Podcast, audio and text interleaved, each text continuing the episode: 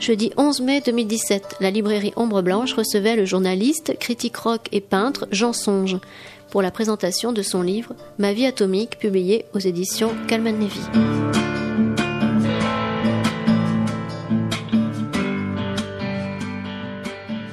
Alors, donc, merci à vous d'être venu. Donc, euh, je vais peut-être vous présenter dans un premier temps Yannick Bourg, euh, prénommé Jean Songe, donc dans le, le monde de peut-être de la littérature, mais aussi des essais maintenant. Euh, donc après un parcours assez varié quand même, puisque vous êtes euh, partie du monde de la peinture, si j'ai bien compris, mais vous m'arrêtez euh, si je dis des, si les informations sont mauvaises. Euh, vous êtes ensuite passé à l'écriture de fiction, notamment du côté du scénario de bande dessinée. Donc j'ai un peu glané des informations à droite à gauche. Euh, et puis vous êtes passé aussi par le journalisme indépendant en écrivant quelques articles euh, dans les Inrocks euh, et d'autres journaux. Voilà. Euh, mais aujourd'hui vous êtes là pour un tout autre sujet puisque vous nous présentez un livre qui s'appelle donc Ma vie atomique où il est question du nucléaire. Euh, vous auriez pu euh, continuer euh, à écrire aussi sur un tout autre domaine, le rock, puisque c'est votre passion. mais non, vous choisissez ici de dresser un réquisitoire contre le nucléaire. Donc vous employez un ton très polémique qui est propre au pamphlet. mais vous le faites aussi en vous inscrivant personnellement, puisqu'il y a une dimension autobiographique et personnelle. Ça se lit comme un récit. Et il me semble que donc cette empreinte autobiographique donne d'autant plus de, corps en fait euh, à ce sujet. Euh, il y est question donc de, survie, de menaces aussi, d'une triple menace peut-être, puisque euh, la menace de l'accident nucléaire, elle peut être liée à un défaut d'ordre technologique, technique, mais aussi à un défaut humain, problème de maintenance par exemple, euh, mais encore à un accident extérieur, que ce soit euh, lié à des raisons d'ordre euh, climatique, mais peut-être aussi à des, une menace d'attaque terroriste, puisque c'est un mot, le terrorisme, qu'on entend beaucoup aujourd'hui, et je pense que les, les, les politiques aujourd'hui ont cette menace aussi en tête. Vous mettez donc des images sur euh, euh, une société du risque. Euh, une société du risque, c'est le, c'est le titre qu'avait donné à son ouvrage Ulrich Beck. Je ne sais pas si vous connaissez, c'est un sociologue qui a fait paraître cet ouvrage en 1986 alors que le nuage de Tchernobyl est en train de survoler l'Europe. Et Ulrich Beck euh, raconte très bien, enfin il le raconte, il, euh, étudie euh, très bien cette, ce risque si particulier de notre époque, à un moment où le danger en fait se retourne contre son créateur. Et avec le nucléaire, c'est un peu ça qui se passe aussi. On a construit de A à Z cette menace et aujourd'hui on se trouve face à elle. Ulrich Beck dit aussi que cette époque, cette société du risque, c'est une époque où on diagnostique le danger, au moment même où on établit un constat d'impuissance. Euh, là aussi, il me semble que dans votre livre, on est entre ce sentiment donc euh, euh, d'urgence à agir et en même temps face à des impossibilités dont nous reparlerons. Et pour finir, et je vous laisse ensuite la parole, je poserai quelques questions. Euh, dans votre livre, il y a cette, euh, cette nécessité de décrire l'invisible, vous dites, donc je vous cite, que la radioactivité, hélas, non seulement on ne la voit pas, mais on ne la sent pas, on ne l'entend pas, et elle est sans saveur. Et il s'agit dans ce livre, donc, pour vous, de nous redonner le goût et peut-être jusqu'au dégoût, justement, euh, de cette matière invisible qu'est le nucléaire, euh, et ma première question sera donc comment vous euh, l'avez-vous senti pour la première fois? Qu'est-ce qui vous a fait prendre conscience en fait euh, du fait que le nucléaire était juste à côté de chez vous? Puisque vous le dites, vous habitez donc près de Golfech où se trouve une centrale nucléaire. Mais qu'est-ce qui, quel, quel a été l'élément déclencheur? Est-ce qu'il y en a eu un? Ou est-ce que comment cette prise de conscience est établie? ah ben, il y, a eu vraiment, oui, une prise de conscience, mais euh, soudaine, mais euh, très déplacée euh, dans le temps et très tardive, puisque j'ai emménagé dans le Tarn-et-Garonne en 1998, et je me suis aperçu du potentiel dangereux du nucléaire en 2013. Donc on peut dire que je suis particulièrement lent comme garçon à réagir. Quoi, j'ai pas des réflexes très très prompts. Et je m'en suis aperçu non pas à cause de la proximité de Golfech, mais parce que sur les réseaux sociaux circulaient euh, des infos sur la dangerosité de la piscine euh, du réacteur numéro 4 de Fukushima. Donc j'étais quand même au courant qu'il y avait une catastrophe en 2011 euh, à Fukushima avec trois réacteurs qui avaient fondu. Mais euh, voilà, deux, ans après, je commence à réagir et je réagis à cause d'une piscine, tout simplement parce que j'ai horreur des piscines. Euh, J'aime pas les piscines. Je trouve que c'est dégueulasse. C'est un, un, bouillon de culture. Euh, c'est une espèce de poubelle liquide où on vient se laver les pieds et le reste. Donc sais pas et tout. Et donc, j'ignorais que les, les, les centrales nucléaires avaient des piscines. Donc euh, j'ai commencé à, m'interroger et, à me renseigner sur la question en disant des piscines, à quoi ça sert, à quoi elles servent? Et il y a non seulement, en plus dans la, plupart des centrales, il y a deux piscines. Il y a une piscine dans le bâtiment réacteur pour sortir les combustibles usés, rechargés, etc. Et une autre piscine où on entrepose, on entrepose pardon, les combustibles là usés qu'on a sortis pour les faire refroidir. Et c'est seulement à partir de ce moment-là que j'ai pris conscience que j'ignorais tout, en vérité, de cette filière j'avais le souvenir de Tchernobyl, j'avais des images d'ombre de gars habillés avec des, des, tabliers en plomb, sortant avec des pelles, des trucs euh, de science-fiction des années 50, quoi, des, images assez euh, qui moi me frappaient, mais par leur aspect fantastique, mais en vérité sans prendre vraiment conscience que ces gens étaient en train de mourir en direct, en vérité. Ils étaient vraiment en train de mourir. Et, euh, et, et, donc, euh, comme je dis, euh, avec un, un, un, un, jeu de mots un peu bébête, j'ai plongé dans le nucléaire. quoi. J'ai plongé dans le nucléaire et j'ai, j'ai commencé à aller chercher des rapports, euh, des articles, à commencer à, à, lire de plus en plus d'ouvrages sur la question. Et, et, et c'est devenu une obsession. quoi. Ça m'a, ça m'a obsédé.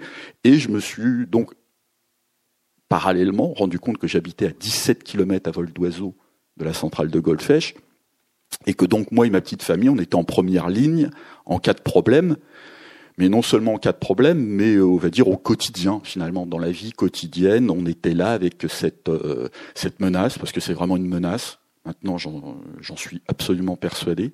C'est non seulement la menace d'une centrale nucléaire, mais c'est la menace de toute une filière qui, qui fonctionne très très mal de A à Z qui ne fonctionne pas, qui, qui est pourri, on va dire. Et, euh, et donc à, à, partir de ce moment-là, euh, s'en est suivi un travail de deux ans et demi de, de, de, de lecture ininterrompue, d'essayer de, comprendre les choses et puis de voilà dans, de, faire part de, de mes inquiétudes. Il n'y avait pas de raison que je sois le seul à être angoissé finalement. Euh en, en, dehors du cercle militant, il y a un, un, cercle militant actif qui connaît parfaitement les, les dangers de la chose. Mais je veux dire, je, voilà, je cherchais plutôt à, m'adresser à des gens comme moi, un peu pour qui maintenant le nucléaire fait partie du paysage, alors que ça ne devrait pas être le cas. C'est une exception justement industrielle qui se distingue totalement de toutes les autres industries, de toutes les autres technologies, et avec des, dangers que aucune autre technologie euh, ne peut égaler.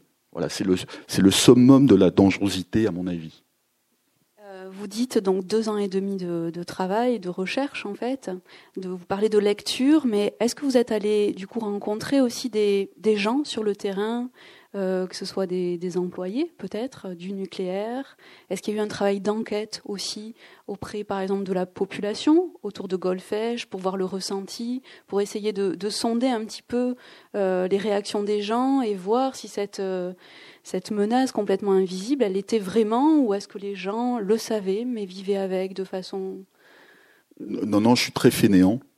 J'ai pas du tout fait un travail de journaliste classique d'investigation et d'aller à la, à la rencontre des gens, de faire une enquête de terrain et tout. Je suis resté dans mon bureau et j'ai vraiment travaillé uniquement à partir de sources euh, ou du web ou papier, etc. Mais par contre, euh, toutes ces sources sont, euh, je dirais, officielles. Euh, à 95%, toutes mes sources proviennent des autorités pro-nucléaires, que ce soit l'ASN, l'autorité de sûreté nucléaire, de l'IRSN, de, tous les organismes représentant le nucléaire, de toute façon. Je ne me suis pas du tout inspiré des, euh, des mouvements antinucléaires pour aller chercher euh, certaines infos chez eux. J'ai puisé directement à la source. Et, euh, et, par contre, depuis, oui, j'ai. De, toute façon, on est en, vivant dans un périmètre euh, d'une vingtaine de kilomètres autour d'une centrale. Fatalement, on est appelé à rencontrer des gens de toute façon qui travaillent ou directement dans la centrale ou pas très loin. Donc, de, depuis et en cours même d'élaboration, j'ai rencontré des personnes avec qui j'ai discuté, mais, mais ça influent, euh, ça n'a fait que confirmer de toute façon euh, euh, mes angoisses et ça n'a fait que il y a, y a deux, deux types de réactions a priori. Il y a les gens qui, comme moi, pour qui ça, ça faisait partie du paysage, ça ne pose plus de questions. C'est là et puis on fait avec et on ne cherche pas. Et puis ceux quand même qui sont finalement impliqués, ceux que j'ai rencontrés sont quand même très inquiets. C'est-à-dire qu'ils bossent vraiment dans cette industrie et dans la centrale particulièrement, sont même de plus en plus inquiets, de toute façon, de la, de la dégradation et de leurs conditions de travail, de la dérive qui est prise par les, euh, par les autorités, de la dérive des, de la direction, etc. Ce qui fait que euh, eux, eux, la menace, ils en ont vraiment conscience. Ils en ont d'autant plus conscience que j'ai eu des échos directs. On, parlait tout à l'heure des, précautions à prendre en cas d'accident, alors qu'ils. Là aussi, ça fait rire parce qu'appeler un accident, c'est pas un accident, c'est vraiment une catastrophe. Il n'y a pas de mystère, faut pas jouer avec les mots, c'est une catastrophe. Et euh, je sais donc de sources directes qu'en cas d'accident, euh, ceux qui devraient nous protéger, qui participeraient, je vais dire, à la, à la à, ce que les dégâts soient les moins importants possibles, seront les premiers à ficher le camp et à partir. On me l'a dit. m'a dit, ils ne resteront pas sur place. Les techniciens eux-mêmes ne resteront pas sur place. Et c'est ce qui s'est passé à Fukushima. Ce qui s'est passé à Fukushima, c'est que les, il y a, y, a, y a, une inspection dans, dans le cœur des centrales qui est en cas de d'incident, d'accident, doit faire le lien entre la, la, direction de la centrale, les autorités extérieures, etc. Et les inspecteurs euh, japonais ont été les premiers à partir. Ce qui fait qu'à Fukushima, ça a empiré la situation parce que les infos ne passaient pas. Alors que les infos dans les premières heures sont les plus importantes. Et ils ont été les premiers à décarpir, de toute façon. La base de commandement qui normalement doit être établie dans la centrale, vu le taux de radiation, ils ont été obligés de la déplacer à 60 km aussitôt, de prendre des décisions très très rapide et improvisé totalement. Et c'est là où on se rend compte aussi qu'en vérité, tout soi-disant leurs prévisions, leurs plans euh, de comment dire pour, pour, pour, pallier à des défaillances ou une catastrophe, en vérité, deviennent tout de suite obsolètes, puisque de toute façon la catastrophe prend une forme à laquelle personne ne s'attend. Les catastrophes sont à chaque fois différentes. Tout ce qu'on sait, c'est que ça va très très vite. Et quand on dit très vite, euh, Tchernobyl, le réacteur où la catastrophe est imputable à des erreurs de manipulation et de mauvaise expérience. Cela dit, ça n'empêche pas que dans cette mauvaise manipulation, le réacteur, il est monté à 3000 degrés en 10 secondes. Donc, et ça, personne ne peut l'expliquer encore, de toute façon. C'est-à-dire que les scientifiques, 30 ans après, sont incapables de fournir une explication euh, plausible de, des lois physiques qui expliquent qu'en 10 secondes, un réacteur monte à 3000 degrés, de toute façon.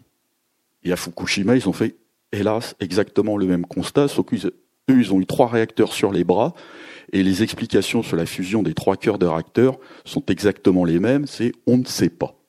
On ne sait pas ce qui s'est passé.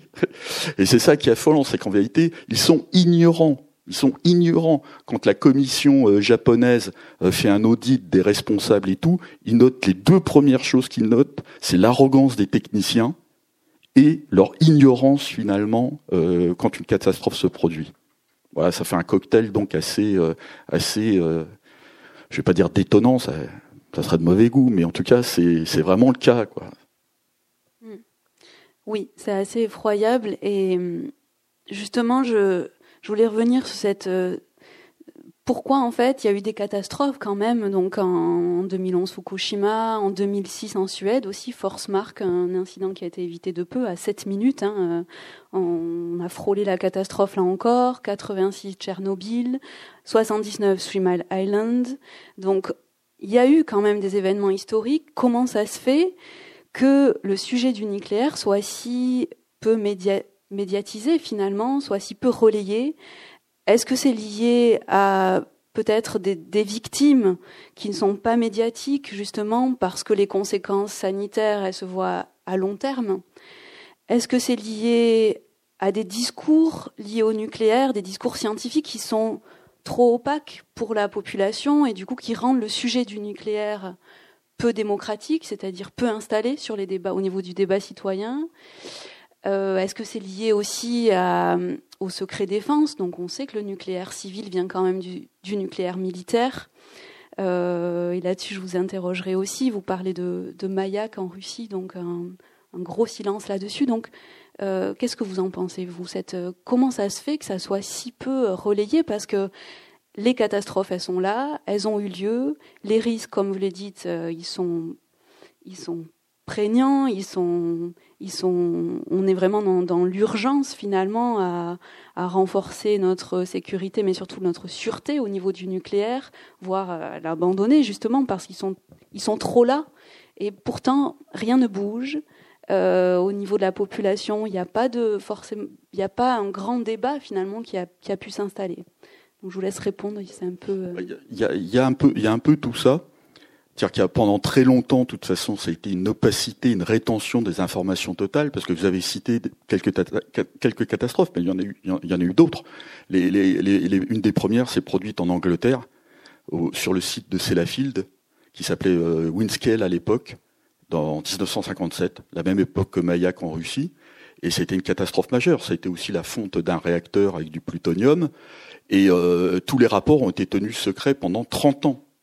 Les rapports ont sorti, ne sont sortis que dans les années 80 et encore euh, distillés au compte-gouttes, etc. Alors que ça a été une des premières catastrophes majeures en Europe. C'est-à-dire des, des, euh, des, cheptels entiers de, de, de, moutons ont été abattus, euh, de, des, des, millions de litres de lait ont été euh, foutus à la flotte. Les gens, par contre, n'ont pas été prévenus, n'ont pas été avertis, etc.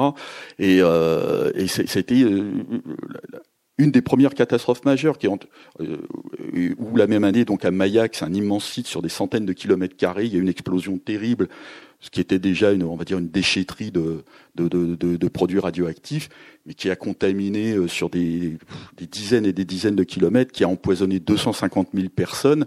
Mais comme c'était la Russie soviétique, là aussi l'information, là, là carrément c'était considéré comme une base secrète, c'est-à-dire ça n'apparaissait même pas sur les cartes. Il y a que la CIA, les services secrets euh, des pays étrangers qui avaient euh, qui, connaissaient l'existence et encore parce qu'il y a eu des vols radars, euh, des vols radars, des vols d'avions radars qui ont pu repérer la chose.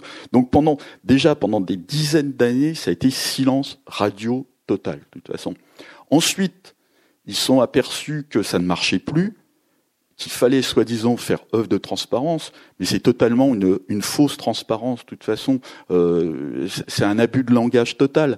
Il, suffit de regarder les, les, les, rapports que EDF ou Areva euh, produisent lorsqu'il y a des commissions d'enquête publique. Les, les, enquêteurs qui nous représentent eux-mêmes disent, de toute façon, on ne comprend pas, c'est dans un jargon technique, euh, les manuels sont illisibles parce que c'est chapitré n'importe comment. Et quand ils demandent des explications supplémentaires, on leur fournit exactement le même jargon, de toute façon. Ça, on va dire, c'est pour la sphère de, de, des, personnes qui sont intéressées.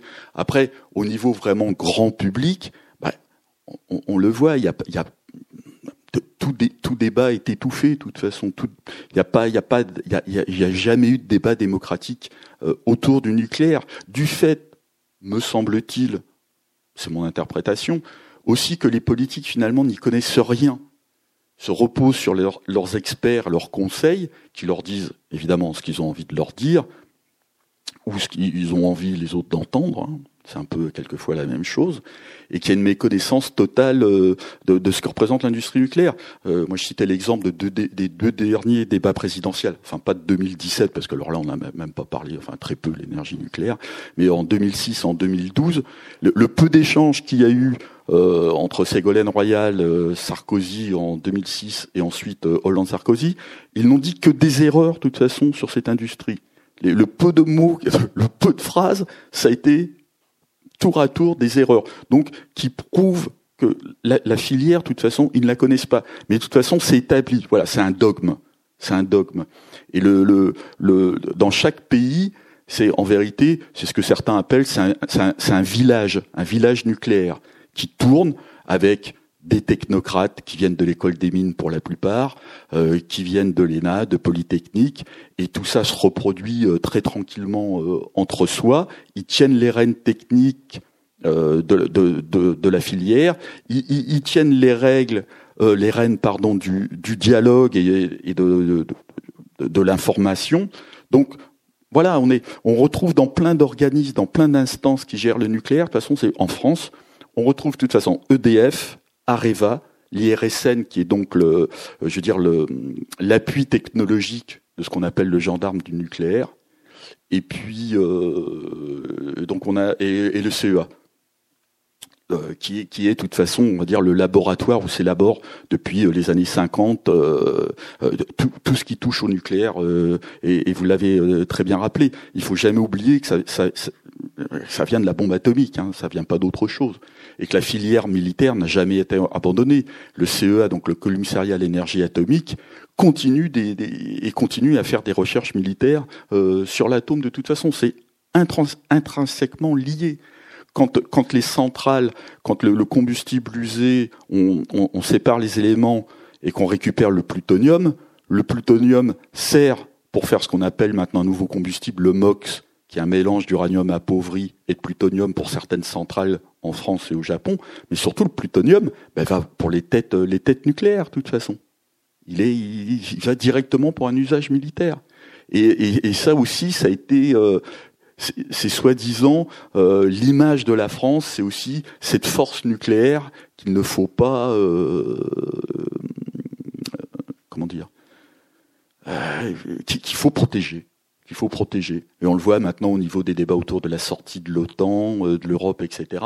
Euh, euh, la France qui tire un peu la couverture en disant ouais, mais de toute façon, nous sommes la seule puissance nucléaire européenne, quoi.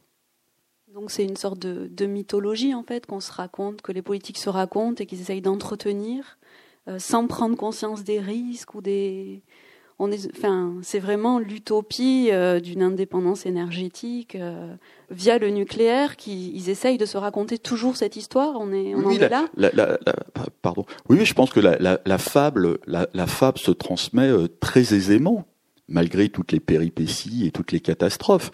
On, reste dans l'optique. Euh, bon, ça a un peu changé, cela dit. Il faut quand même dire que ça a un peu changé depuis Fukushima, parce que officiellement, donc l'ASN, chaque fois que les médias parlent, donc c'est l'autorité de sûreté nucléaire du gendarme du nucléaire.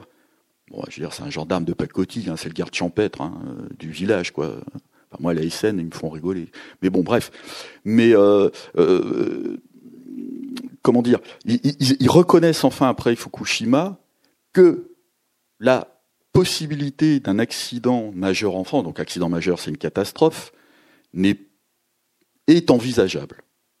C'est la première fois qu'ils reconnaissent, ça date de 2013-2014, ils admettent. Et c'est d'autant plus euh, inquiétant et perturbant, c'est que des, responsables EDF disent, de toute façon maintenant, il ne s'agit plus de dire euh, s'il y aurait une catastrophe ou pas, c'est de dire quand elle va se produire. C'est-à-dire que à l'intérieur quand même de, des, des, des, organismes, ça se fissure aussi, parce qu'ils s'aperçoivent que la menace, elle est vraiment là. Et c'est vraiment ça qui, euh, moi maintenant, me travaille davantage, parce que euh,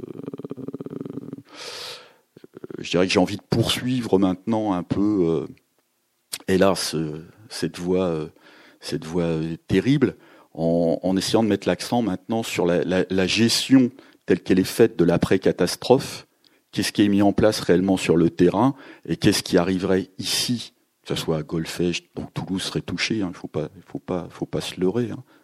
Mais avec une euh, nuance, euh, il existe un tableau euh, des grandes villes qui pourraient être les plus directement touchées. Elles ont fait un classement en fonction de, de l'âge des réacteurs, du nombre d'incidents, etc. Donc il y a 24 grandes villes qui pourraient non, 29, euh, 29 je crois, 29 grandes villes qui pourraient être touchées par un accident majeur dans une centrale, et Toulouse arrive en 22e position. Donc, euh, on peut respirer. Oui. Oui, oui, oui, oui, oui. mais voilà, ça, ça fait partie des, euh, des, des, impondérables de la de l'imprévisibilité totale justement dans dans les scénarios euh, et que personne, euh, voilà, la météo, personne n'en est maître encore pour l'instant. Donc il y a plein, mais voilà, ils, ils, élaborent pour. Je poursuis un tout petit peu. Aucun souci, vous êtes là pour, pour, pour l'aspect catastrophe, moi, ce qui m'étonne d'un point de vue des politiques, c'est qu'il n'ait pas euh, mis les yeux dans les chiffres, parce que les, les, rapports existent des différents scénarios qui ont été élaborés par l'organisme officiel euh, des deux principaux l'IRSN. Il y a eu trois scénarios plausibles de catastrophe, ce qu'ils appellent une catastrophe minorée, avec un impact euh, minoré. Alors après, voilà, il faut décortiquer aussi le langage, hein, ce qu'ils appellent minoré. C'est-à-dire une, une, zone d'exclusion à 10 km, c'est-à-dire on évacue la population à 10 km, des retombées euh, peu, on va dire, peu profondes, etc. Enfin voilà, ils enfument un peu le truc. Ils l'évaluent quand même autour, on va dire, de 70 milliards l'impact.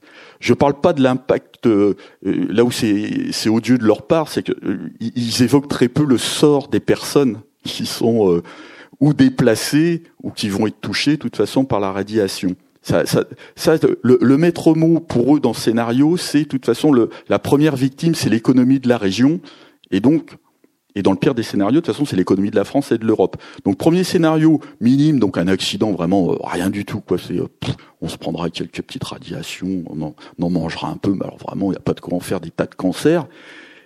Le second scénario, donc un peu plus euh, zone d'exclusion, un peu plus élargie, etc., etc. Là, on est déjà autour de 170 milliards d'euros. C'est actuellement l'estimation à Fukushima, c'est là où ils en sont. Alors qu'au début, euh, en 2011, c'était 40 milliards. Et euh, donc quelques années après, là, on a 170 milliards et c'est pas fini. Et le, donc le troisième scénario où là les vents, la pluie, tout s'y met, tous les éléments météo sont contre nous, etc.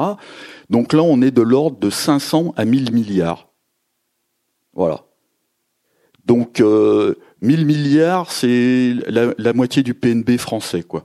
Donc autant dire que quand ils font les petits commentaires, euh, ces gens très officiels, le, pays est mort économiquement il n'existe plus. La France n'existe plus de toute façon. Et personne ne peut euh, euh, assumer le coût, c'est impossible.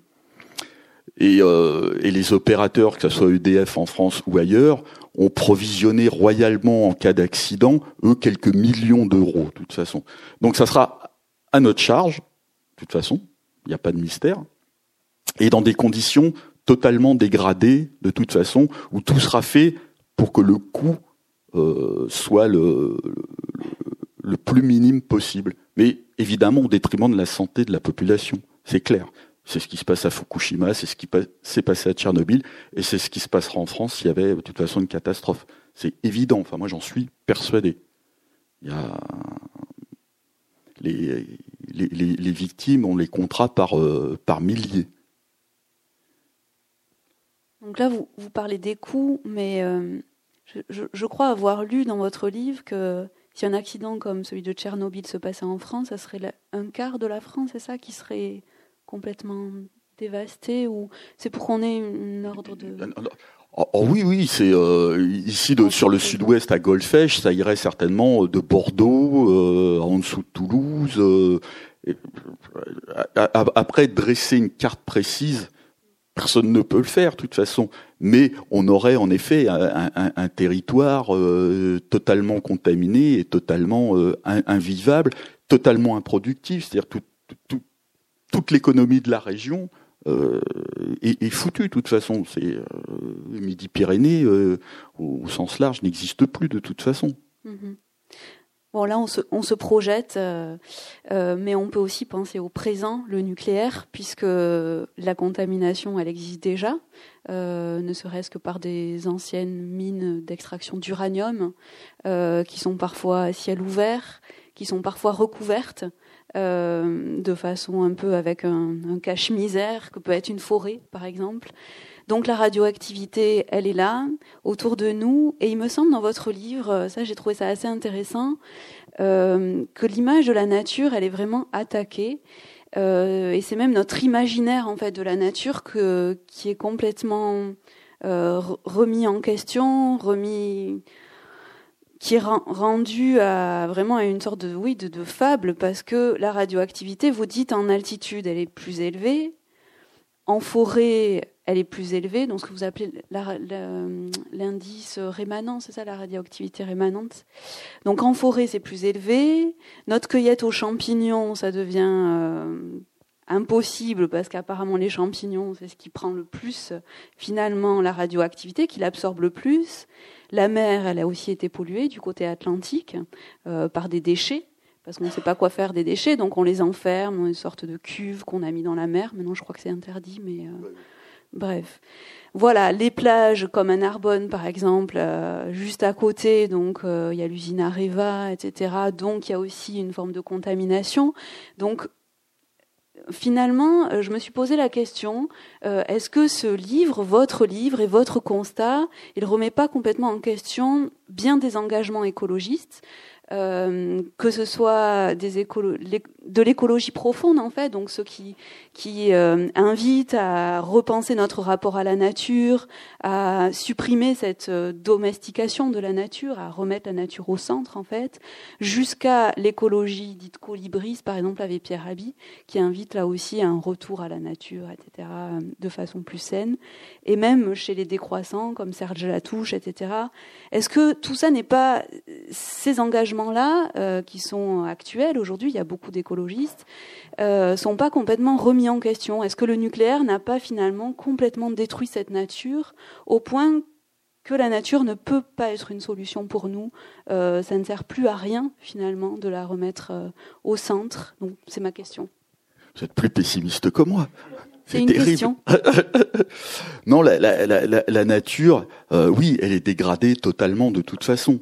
Euh, la, France est un territoire pollué radiologiquement euh, quasiment partout. Euh, vous avez cité des, des, pendant très longtemps, il y a eu, il y a eu des mines d'uranium en France, essentiellement dans le Limousin. Et, euh, et à l'époque, ils se préoccupaient peu des, de ce qu'ils laissaient derrière eux, des déchets de cette extraction. Donc ils les ont enfouis tout bêtement sur place.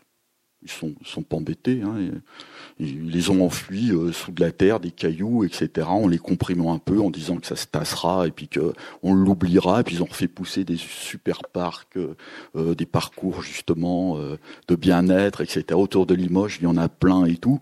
Moi, quand je prends l'autoroute, je le dis, je regarde toujours ça. Je dis putain, surtout, ne nous arrêtons pas, fuyons.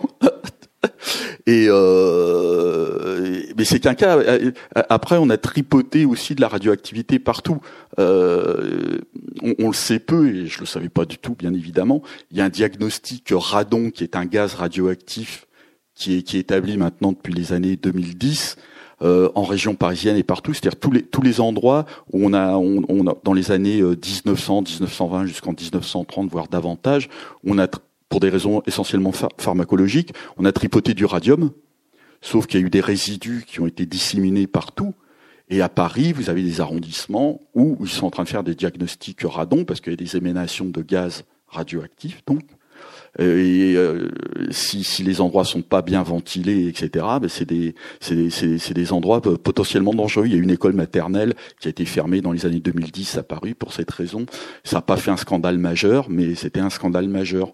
Euh, il y a eu une école dans le Limousin qui a été fermée aussi pour cette raison. il y a des gens qui ont été déplacés de leur maison parce que le remblai les remblais de leur maison étaient faits ce qu'on appelle sur des, stériles radioactifs, c'est-à-dire des, résidus de minerais radioactifs qui justement dégagent, du radon, etc. Donc il y, a, toutes les formes. Ce qui est terrible, c'est que les, formes multiples que prend la contamination radioactive et, comme on l'a dit tout à l'heure, le fait qu'elle soit indétectable. C'est-à-dire si vous avez du radon chez vous qui, qui, qui filtre par, la terre, par les soubassements, vous ne le sentirez pas. C'est un gaz totalement inodore. On ne peut pas le détecter. On ne peut pas. La, famille dans le Limousin, qui est en plus une famille d'accueil pour des enfants, ils ont vu passer je sais plus combien de gamins qui sont suivis maintenant radio, radiobiologiquement, parce qu'ils ont des risques de cancer absolument euh, effarants euh, euh, par rapport à la moyenne nationale, de toute façon. Mais, mais ils ont vécu 20 ans dans cette maison avec des taux que les autorités officielles reconnaissent était 3000 fois supérieur au, taux acceptable. Donc euh, voilà, on baigne de toute façon, on, on baigne dans la radioactivité artificielle. Euh, qui est par. Alors après, la nature, c'est aussi un, des arguments des, des pro-nucléaires à Tchernobyl, mais regardez, la nature reprend le dessus, euh, les animaux gambadent, les loups sont revenus, les sangliers sont revenus, etc. Mais comme le disent ceux qui sont sur place, euh, quand, euh, quand ils abattent un sanglier, les, les, gens là-bas, les, les, médecins et tout disent, ben, voilà, ça c'est une poubelle radioactive ambulante, quoi. C'est, il est chargé en radioactivité, les, les, animaux sont chargés, mais ça ne se voit pas. En effet, on a la sensation d'animaux libres, etc., d'une reprise de la nature, mais ces animaux sont pourris de radioactivité, bien évidemment impropres à la consommation. Euh, les champignons, enfin toute la faune, la flore, tout, tout, tout, tout est contaminé, tout est contaminé mais voilà, ça ne se voit pas, ça ne se sent pas, et, euh, et, les mesures qui sont prises sont en général euh, de toute façon ridicules ou inadaptées de toute façon euh, par, par rapport à ça. Et est-ce que ça s'étudie ça ne se voit pas dire la radioactivité, donc elle agit sur les animaux. Est-ce qu'il y, a des maladies, j'imagine Est-ce qu'aujourd'hui, au niveau des études, il est-ce qu'il y a un investissement du côté de la recherche euh, médicale enfin... Il y, en a relativement peu parce que tout ça est très, est très protégé. Comme il faut se rendre compte que l'OMS, donc l'Organisation mondiale de la santé, dont l'article premier c'est de préserver à tout prix l'intégrité à 100% de la santé humaine, à Fukushima, ils ont envoyé une personne. L'OMS a envoyé une personne. C'est un organisme qui dépend de l'ONU avec des moyens considérables. Ils ont envoyé un émissaire. À Tchernobyl, ils ont envoyé un émissaire cinq ans après la catastrophe. Et qu'est-ce que fait le représentant de l'OMS sur place? En vérité, il collecte les données euh, de l'opérateur TEPCO, c'est-à-dire sur les relevés, par exemple, radiologiques des, euh, des, gens qui travaillent sur place euh, au démantèlement et à la décontamination ils relaient les, chiffres, ils ne les analysent pas eux-mêmes, ils ne font aucune recherche euh, épidémiologique, et ils relaient donc les chiffres que l'opérateur qui est responsable de la catastrophe leur fournit, ou que l'UNSCAR, ce qu'on appelle l'UNSCAR, qui est un des organismes internationaux du nucléaire, lui envoie ses émissaires, ses médecins, ses experts et tout, mais eux sont totalement partie prenante de l'industrie nucléaire, de toute façon. Et ça s'aggrave du fait que toutes les études épidémiologiques, que ce soit à Tchernobyl ou à Fukushima, sont basées de toute façon sur, des protocoles obsolètes. C'est-à-dire que les, études qui sont pratiquées prennent comme données d'analyse ce qu'on appelle une exposition flash. C'est l'exposition à la bombe atomique à Hiroshima et à Nagasaki. Tiens, la bombe tombe, ça produit en effet un flash thermonucléaire, et vous êtes plus vous êtes proche, plus vous êtes exposé, évidemment. Mais c'est une, exposition directe. Et une catastrophe comme Tchernobyl ou Fukushima, c'est pas une exposition directe, c'est une exposition euh, diffuse 24 heures sur 24, plus ou moins intense. Donc, l'UNSCAR, l'OMS très fiers disent, on fait des études épidémiologiques, vous inquiétez pas, les cancers, thyroïdes, etc., c'est ridicule. Sauf que le directeur euh, qui, supervise le projet, je le cite dans le bouquin, en interview, dit, mais de toute façon, en vérité, cette étude ne sert à rien, puisque la méthode d'analyse est biaisée, est biaisée dès le départ. Ce qu'on applique ne devrait pas être appliqué. Il faudrait mettre en place des nouveaux protocoles euh, d'analyse. Donc l'industrie nucléaire, de toute façon, freine des deux pieds ce qu'on appelle, peut-être que vous avez entendu parler, le, le, le débat autour des faibles doses. L'industrie nucléaire considère, donc on chiffre. C'est là aussi où c'est très compliqué d'être pédagogique, d'être clair vis-à-vis de tout ça, parce que dès, qu'on pénètre, tout est très compliqué. Euh, il, faut vraiment comprendre le processus, parce que même l'impact radiologique, il suit trois étapes. Alors je vais pas rentrer dans les détails, mais c'est vraiment très compliqué. Et ensuite, ce qui est infligé au corps, on va dire comme blessure interne ou externe, en fonction des organes changent, en fonction des... Donc eux, ça les arrange bien, de toute façon. Euh, on ne peut pas les simplifier, ces choses-là. C'est impossible. Tout ça pour dire qu'il existe des mesures. La population normale, donc la mesure de base, on va dire quand on est exposé à la radioactivité artificielle, c'est 1 millisievert an. Un millisievert, voilà, c'est données de base de, de, de, dire de, de l'impact radiologique sur l'individu.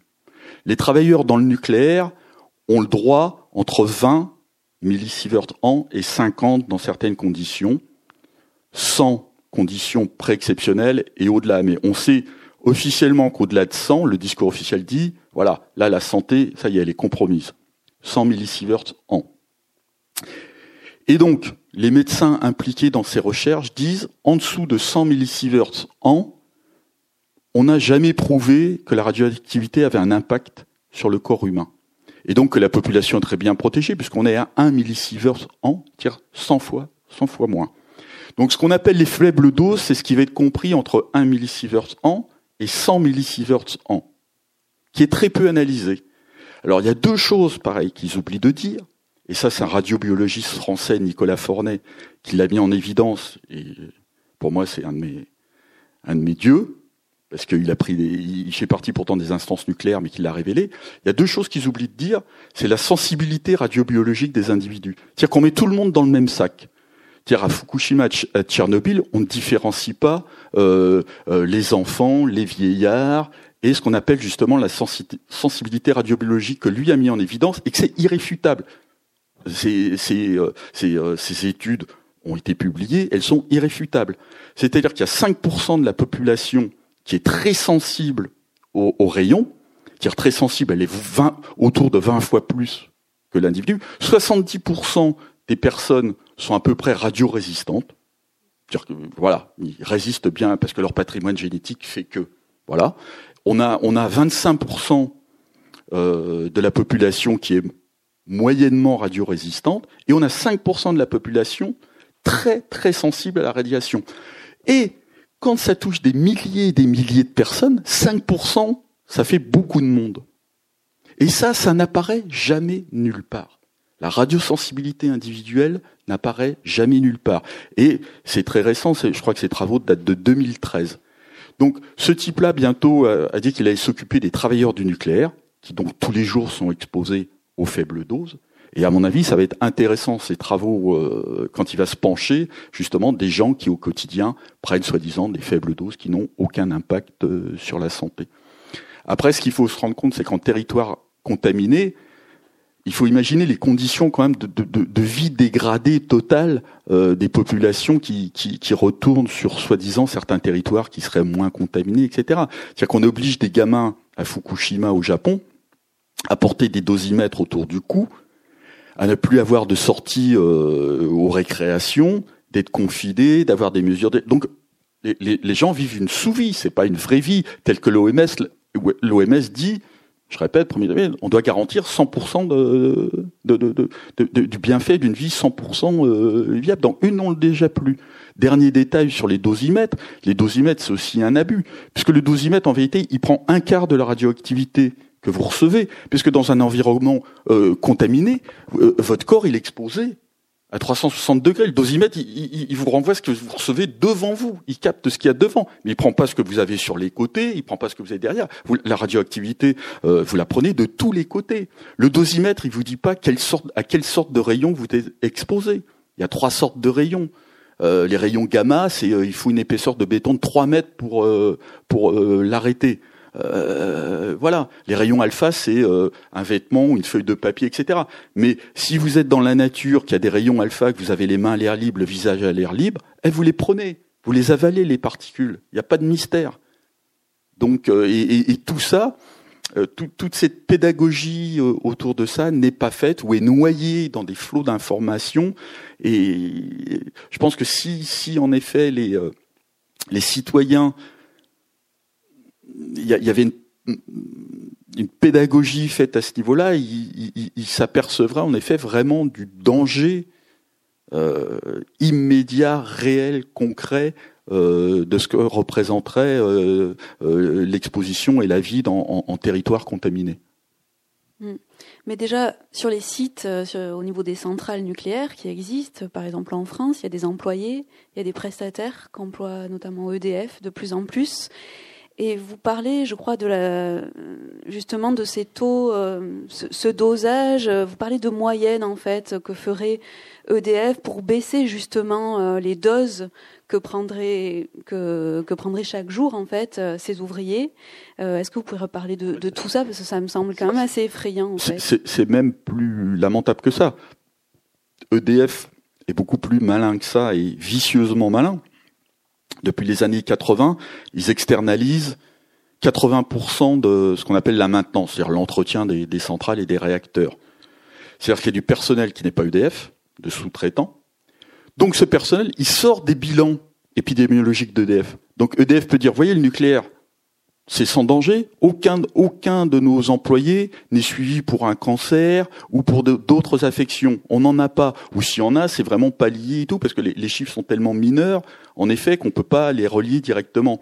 Mais il y a 80% des gens qui interviennent qui ne sont pas suivis radiologiquement, épidémiologiquement, et qui donc échappent. Donc EDF peut, peut, peut faire le fanfaron et dire, vous savez, voilà, euh, on est dans un environnement protégé, c'est sain, il y a aucun, y a, y a, a pas de souci, quoi ils, avaient fait très fort. Areva, dans pour, donner un autre exemple de leur, de leur cynisme, dans, dans, les mines d'extraction de l'uranium au Niger, Areva, dans sa bonté euh, seigneuriale, enfin on croirait le seigneur des temps anciens qui, dans son château, va abriter les pauvres, les aider, etc.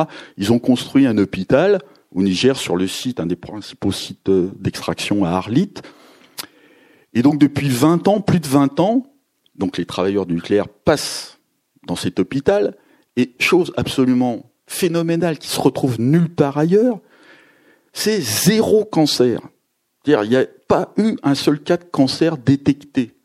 Euh, c'est une exception euh, mondiale. En, en, environnement euh, radiologique, radioactif, eux, les médecins n'ont trouvé aucun cancer alors qu'ailleurs, tout est pollué euh, radioactivement, tout est pourri, les métaux sont recyclés, etc. Et eux disent, ah ben non, vous voyez, nous on a des médecins, mais c'est leurs médecins. C'est les médecins d'Areva. Donc, comment, comment, comment, comment? Et, l'OMS trouve ça, pareil, n'intervient pas. Il n'y a pas d'études contradictoires, il n'y a pas d'études indépendantes, il n'y a pas. Euh, quand il y a des études indépendantes faites à Tchernobyl ou ailleurs, elles sont discréditées par l'autorité scientifique qui dit oui mais attention ça c'est des des individus isolés ils ne font pas consensus dans dans la communauté scientifique alors là c'est un truc pareil que j'ai appris c'est de faire consensus euh, euh, sur certains projets aberrants du nucléaire la communauté scientifique euh, appuie certains projets vous avez quatre prix Nobel de physique qui s'opposent à ce projet eh bien ils comptent pas parce que quatre prix Nobel sont équivalents à des centaines de scientifiques dans leur laboratoire qui disent non, ce projet est très bien et il faut le poursuivre. Et les quatre prix Nobel ne, ne comptent pas. Bah, pourquoi on attribue des prix Nobel euh, de physique à des gens qui devraient être reconnus et pas Et leur voix est absolument égale. Alors c'est très démocratique. Hein. Euh, alors ça, euh, chapeau. Moi, je les félicite. Hein. Respect, l'individu, prix Nobel ou pas, laborantin obscur au bout de, de, de Charente-Poitou, idem quoi. Alors il y a quand même, là, là il y a des mystères. Et c'est un, truc auquel je me suis heurté aussi sur les réseaux sociaux. À un moment, j'ai eu le malheur d'intervenir au moment de la sortie du bouquin sur quelques réseaux sociaux pour euh, parce que voilà le bouquin était un peu cité ou etc. Et je me suis fait tombé dessus par tous les pro-nucléaires euh, et tout, en me disant oui, de toute façon, euh, euh, votre bouquin n'a aucune légitimité scientifique, ce que je reconnais évidemment. J'ai jamais prétendu ni être scientifique, ni de formation, ni de choses. Les les rapports que je cite ne font pas consensus. Alors que moi, c'est des rapports officiels de l'ASN, de l'IRSN, etc., etc. Quand j'utilise des interviews de sommité de prix Nobel, ça, c'est un argument d'autorité. L'argument d'autorité, c'est-à-dire je cite hors contexte, puisque c'est hors, hors des analyses, alors des méta-analyses, parce qu'il faut même pas produire des analyses, il faut produire des méta-analyses internationales pour que la communauté scientifique dise ah oui, peut-être que vous n'avez pas tort. Alors à ce moment-là, c'est de la, je veux dire, le, dialogue est, impossible de toute façon. Le dialogue est impossible parce que on, te renvoie euh, de la même façon, justement, des arguments d'autorité. Moi, je leur dis, bon, bah, lisez, est-ce que je dis vrai faux À ce moment-là, si c'est faux, attaquez-moi. Attaquez-moi.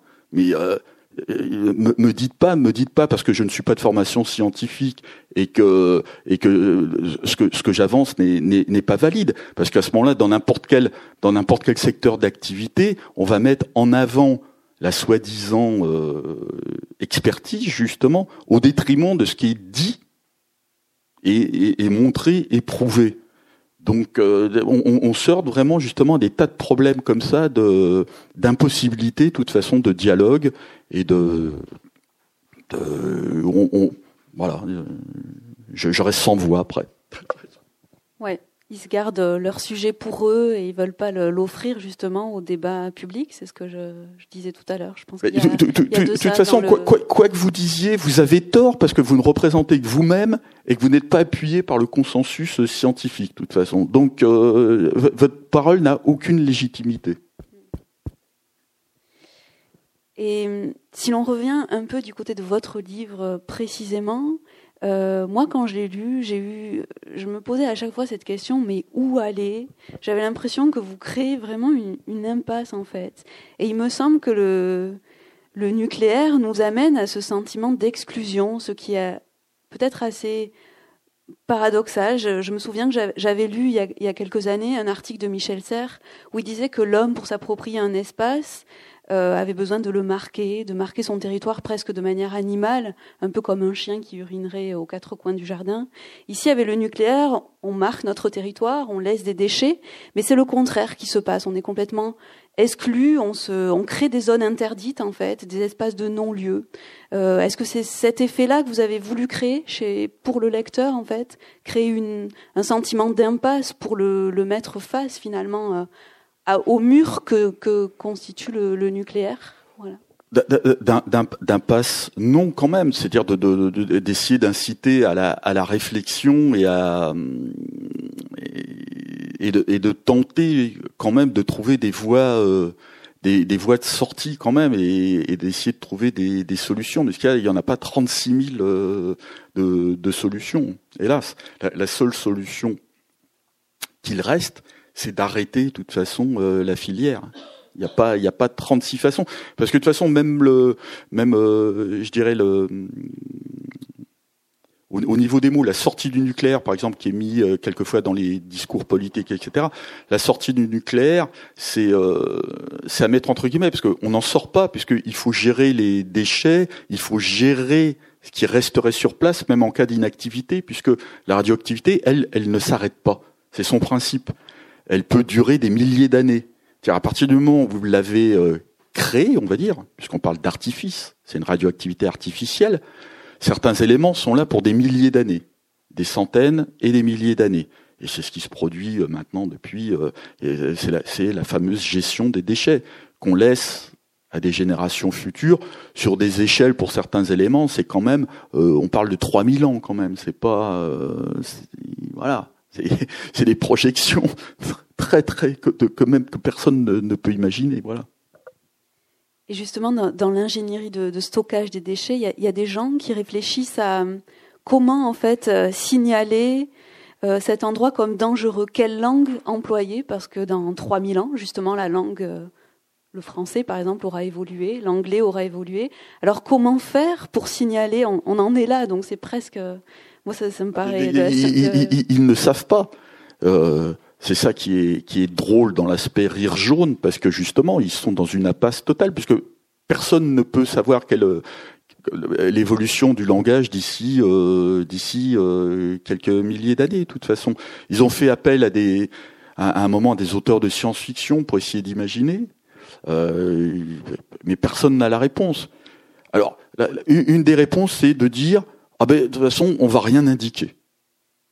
Comme ça, euh, ben voilà, la nature reprendra ses droits, ça sera oublié. Par contre, s'il y en a des, malheureux qui, euh, qui ont la, la, fâcheuse, des trop curieux, qui ont la fâcheuse idée d'aller creuser à certains endroits, etc., y aller, là, ça sera un peu embêtant pour eux, quoi. Mais il euh, y, a, aucun, il ils ont aucune idée. La, la signalétique, euh, les, les, les, symboles actuels, tête de mort, euh, euh, croix, etc., euh, les, les, les, petites flèches de radioactivité n'auront certainement plus aucun sens. Et de toute façon, même en fonction des, des civilisations, etc., un crâne, une tête de mort peut, peut tout à fait signifier autre chose, de toute façon. Donc, ça n'a aucun... à, à, ce niveau-là. Mais c'est justement un des aspects absurdes la, dimension absurde que prend le nucléaire euh, à, ce moment-là. De toute façon, ce qu'il faut voir, c'est que eux, leur idée, c'est de dire on va, faire des paris. Depuis, euh, depuis que l'industrie est mise en place, ils font des paris que tôt ou tard ils résoudront leurs problèmes. Et quand ils n'ont pas encore résolu les problèmes, si on leur donne plus d'argent et plus de temps, ils arriveront à les résoudre. Sauf que ce discours, maintenant, ça fait 50 ans qu'il le répète, et que les solutions qui auraient dû être apportées ne le sont toujours pas. Voilà. Donc ils font des paris, mais aucun de leurs paris ne tient. De toute façon, c'est euh, c'est euh, euh, Anne Levergeon, l'ancienne responsable d'Areva. Elle, euh, elle, euh, voilà, elle, elle s'insurgeait, elle continue de s'insurger contre le principe de précaution qui justement serait trop contraignant, contraignant. Et elle, elle met en avant maintenant bien qu'elle ne soit plus dans l'industrie nucléaire, elle sévit ailleurs, hélas. Euh, c'est le principe d'innovation. Il faut innover, même au détriment, euh, de toute façon, euh, des individus. Il faut innover, voilà. Qu'importe après, on innove. Oui, soigner les risques, du coup, par la technique, c'est ça. C'est l'argument des technocrates, toujours, on en est là. on parlait tout à l'heure d'une sortie envisageable peut-être, à envisager en tout cas du nucléaire. Euh, vous en parlez pas énormément dans votre livre, justement, du coup c'est ma question pour essayer d'ouvrir un peu. Euh, quelle est, vous, votre réaction face aux différents scénarios de, sortie qui ont été proposés, pour lesquels certaines associations ou collectifs militent? Euh, alors moi j'ai lu un petit livre du collectif Utopia par exemple, bon c'est un peu ancien, ça date de 2011. Ceci dit, il propose trois scénarios de sortie, un en cinq ans, un en 10 ans et un en 20 ans. Euh, tous proposent donc de passer de l'énergie nucléaire vers les énergies renouvelables, euh, avec une transition. Euh, plus, le délai, plus le, scénario est rapide, plus en fait on va se servir des énergies fossiles en tant que transition, de manière transitoire, sachant que ces énergies fossiles, donc c'est le gaz, le charbon, euh, et ça pollue, donc ça, ça il y a du CO2 dans l'atmosphère, etc. Donc, d'un point de vue écologique, c'est quand même assez contestable.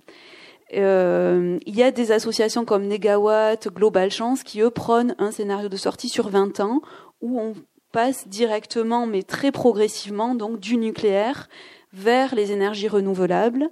Et il me semblait que c'était aussi le projet de la loi de transition énergétique, donc de juillet 2015, soutenu donc euh, et voté sous le gouvernement de François Hollande, loi euh, pour lequel le nucléaire est un des seuls points finalement qui n'a pas, avancé, pas du tout même. On peut parler par exemple de, de Fessenheim, une centrale nucléaire en Alsace qui devait fermer et qui n'a toujours pas été fermée euh, puisque ça a été remis en cause en janvier dernier.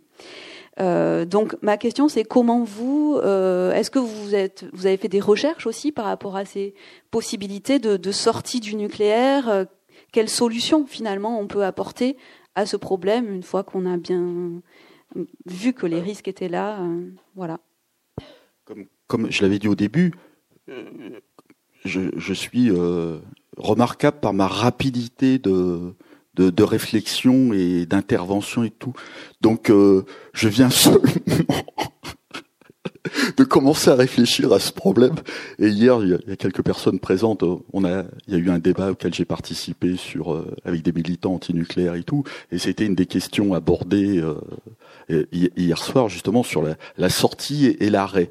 Donc, alors j'avoue que c'est un des points que j'ai très très peu développé dans le livre parce que bon bah j'ai fait des choix, il fallait. C'était pas un reproche, hein Non non non non non non non mais c'est et en vérité mais vous avez entièrement raison parce que c'est une des questions les plus importantes et elle est à tel point importante que je pense que je vais hélas replonger dans le nucléaire pour faire un bouquin uniquement là-dessus.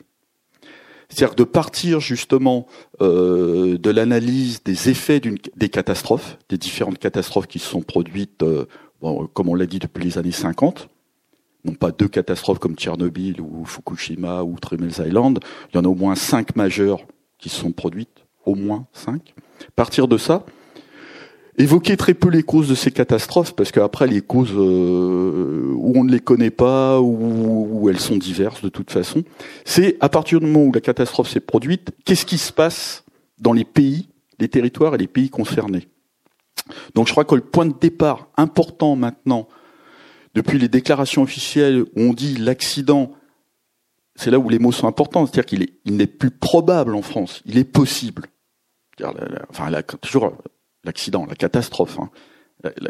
La, catastrophe est possible. Donc, la question même du changement climatique, de l'impact euh, écologique euh, d'une sortie ou d'un arrêt nucléaire, à la limite, ne se pose plus. C'est de savoir est-ce que on attend qu'il se produise une catastrophe pour avoir un, euh, je dirais, un, arrêt immédiat et un sursaut de la population, un sursaut civique pour dire, ben, ben voilà, on arrête le nucléaire comme au Japon, où on anticipe et on se dit il faut arrêter le plus rapidement possible le nucléaire.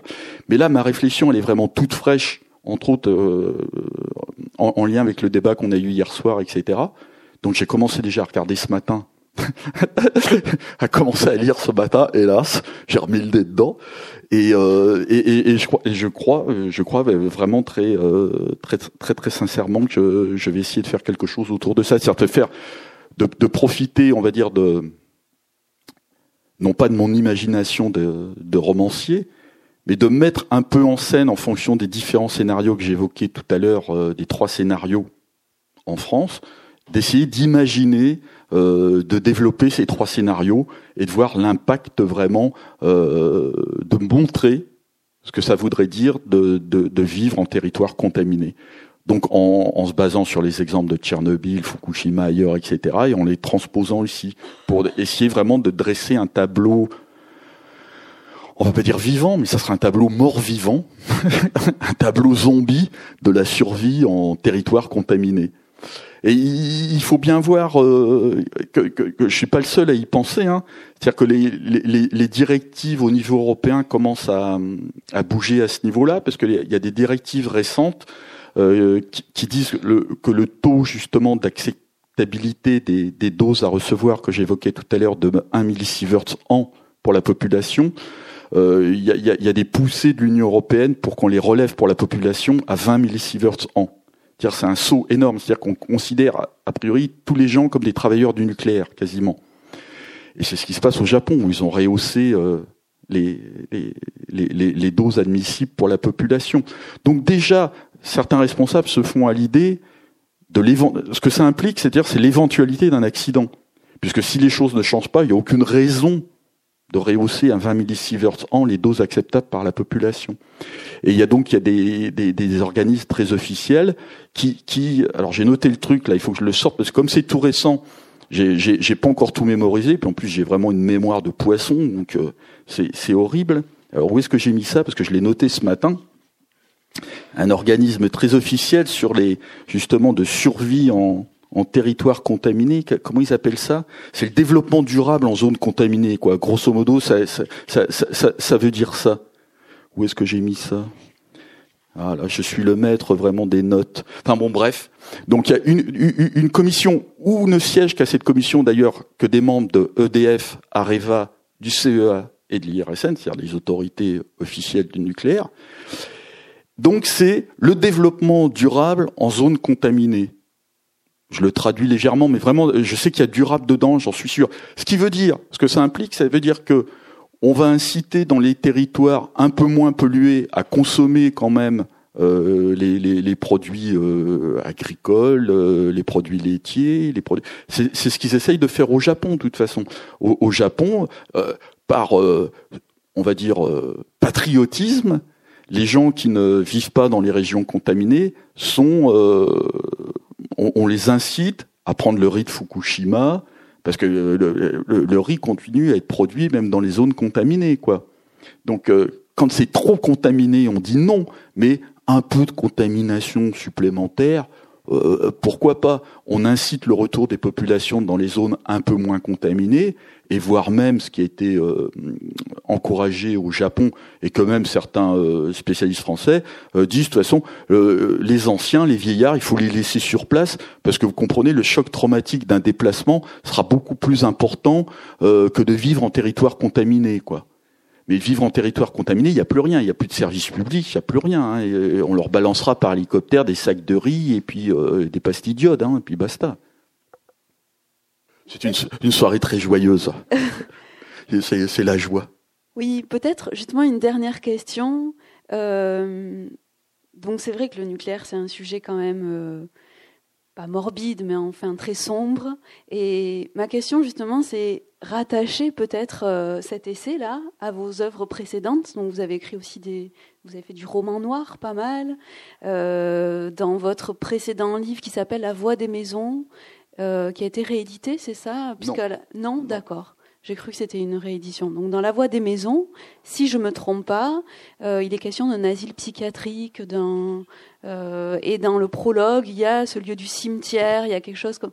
Donc est-ce qu'il y a une fascination chez vous pour le noir justement, pour les, choses obscures, pour les non-lieux, les zones interdites, les voilà, c'est une question aussi qui touche au style, à votre style. Donc votre éditeur parle du, gonzo euh, pour qualifier euh, ce récit, ce qui est pas faux. Il y a une, on est dans un journalisme très subjectif avec euh, j'ai pas envie d'employer le mot émotion, mais il y a du corps, il y a quelque chose de il y a un positionnement en fait. On n'est pas dans une vision objective du nucléaire et voilà. Pourquoi tout ça? Est-ce que pourquoi cette fascination pour le noir? Pourquoi ce style-là? Euh, Est-ce que juste c'est le vôtre? Est-ce que vous êtes posé des questions par rapport à, ça? Euh, comment, dire? Euh, c'est mon tempérament, c'est mon caractère. J'ai une vision noire des choses contrairement aux apparences, euh, j'ai plutôt une vision euh, même très noire des choses. Je, vois plutôt le mauvais côté des choses que le bon côté des choses. J'essaye de faire des efforts, mais c'est pas facile. En plus, je trouve ça plus drôle. De toute façon, c'est quand même plus drôle. C'est plus drôle quand il se passe quelque chose, des catastrophes, que quand il se passe rien. Ça, il faut l'admettre. Euh, c'est plus excitant. Voilà. Donc, euh, euh, comment dire? Mais euh, non, c'est un, c'est hélas un, un, rire jaune. Je suis désespéré, mais euh, j'ai pas de tendance suicidaire ni ni dépressive, heureusement, pas trop. Donc je survis. Après, c'est la seule phase, c'est d'essayer de survivre le mieux possible. Donc, en effet, j'ai un tempérament obsessionnel on va dire, j'ai un tempérament. Les dérèglements mentaux, les dérèglements mentaux m'intéressent beaucoup. Les fous m'intéressent beaucoup. Euh, tout, tout, tout, voilà, tout, tout ce qui est dérèglement individuel, général, sociétal m'intéresse et euh, m'intrigue et, et, me passionne. Mais euh, donc, euh, si je fais des fictions, en effet, ça, va aborder euh, ces sujets de, comment dire de d'anormalité entre guillemets ou de d'excentricité euh, noire. Et, puis après, ben, si j'aborde le nucléaire ou autre chose, après, c'est un, argument que j'ai souvent répété. Si, si je voulais écrire sur la démocratie, euh, je n'en verrais que les mauvais côtés. Donc on va me dire, on, pourrait me reprocher, oui, mais quand même, euh, euh, vous ne voyez que le mauvais côté des choses, etc. Bah oui, je suis désolé, oui, je vois que le mauvais côté des choses, mais euh, c'est pas pour ça. Pour faire le lien avec le nucléaire, on m'a dit oui, mais vous vous rendez pas compte, de toute façon. Alors les pro-nucléaires disent par rapport justement aux énergies fossiles, le changement climatique, euh, euh, l'influence des énergies fossiles sur le climat et tout, le nucléaire, c'est rien à côté. Il faut au contraire encourager. Le... Mais moi, c'est pas mon propos. Si je faisais la démocratie, j'irais pas euh, faire des parallèles avec la dictature. J'irais pas dire, mais voyez, c'est merveilleux la démocratie parce qu'il y a des dictatures à côté et que c'est bien pire. C'est c'est révéler les failles du système dans lequel nous sommes et, et, et, et ce qui pourrait être ce qu'on pourrait essayer de corriger justement parce qu'on n'est pas en dictature ou parce qu'on n'est pas euh, on pas soumis à, d'autres forces. Voilà, euh, c'est euh, là, en tant qu'individu, c'est ce qui m'intéresse. Et c'est d'essayer aussi de garder un peu de... Euh, la, la, seule chose qui nous reste, c'est l'honnêteté vis-à-vis des choses et la dignité vis-à-vis des choses.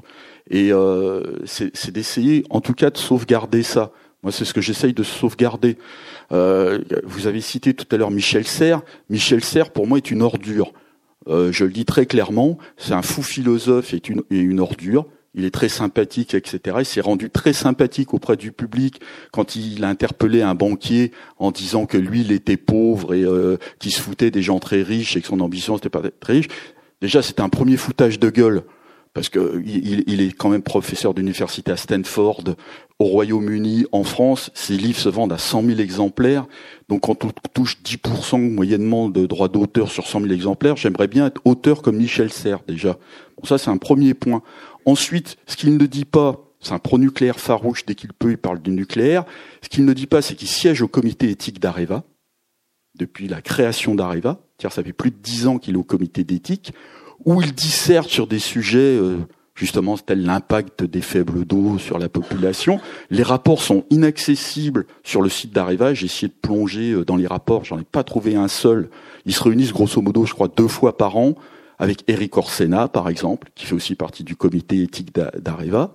Donc il y a quelques personnalités. Il y a Gérard Bronner, un, sociologue très à la mode, qui, combat justement le principe de précaution en disant que c'est vraiment une, absurdité le principe de précaution et qu'au contraire, pareil comme Anne Levergeon, il faut un principe d'innovation, que la précaution c'est un frein et tout. Mais je veux dire, pour, quelqu'un qui se prétend philosophe, qu'est-ce que c'est? Enfin, je veux dire, le, principe de précaution, c'est un des principes fondamentaux de la philosophie. C'est-à-dire, c'est de faire attention à ce qu'on invente, à ce qu'on produit, pour essayer d'éviter les, effets néfastes. Si lui, en tant que philosophe, il n'est pas capable de penser à ça, et qu'il ose dire après sur les plateaux télé ou ailleurs, comme, euh, comme je l'ai vu dire que Fukushima, c'est pas une catastrophe parce qu'il n'y a pas eu de mort directe, c'est absolument honteux. C'est honteux. C'est honteux. Il y a eu 200 000 personnes de déplacées qui ne pourront jamais venir revivre dans leur habitat. Qui ont... Parce qu'il faut imaginer, quand vous quittez, euh, quand, quand, vous êtes exclu d'un territoire, vous partez avec une petite valise. Hein, vous, vous, laissez tout sur place. Il y a, y a... Votre vie antérieure, elle n'existe plus.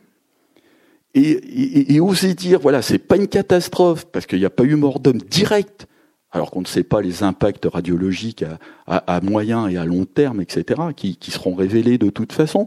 Je trouve ça voilà, je trouve que là, il y a, un manque de dignité et d'honnêteté absolument révoltant, qui moi me révolte. Euh, voilà, Michel Serres, euh, il a 80 et quelques années, mais j'aurais qu'une envie, c'est de lui rentrer dedans euh, très,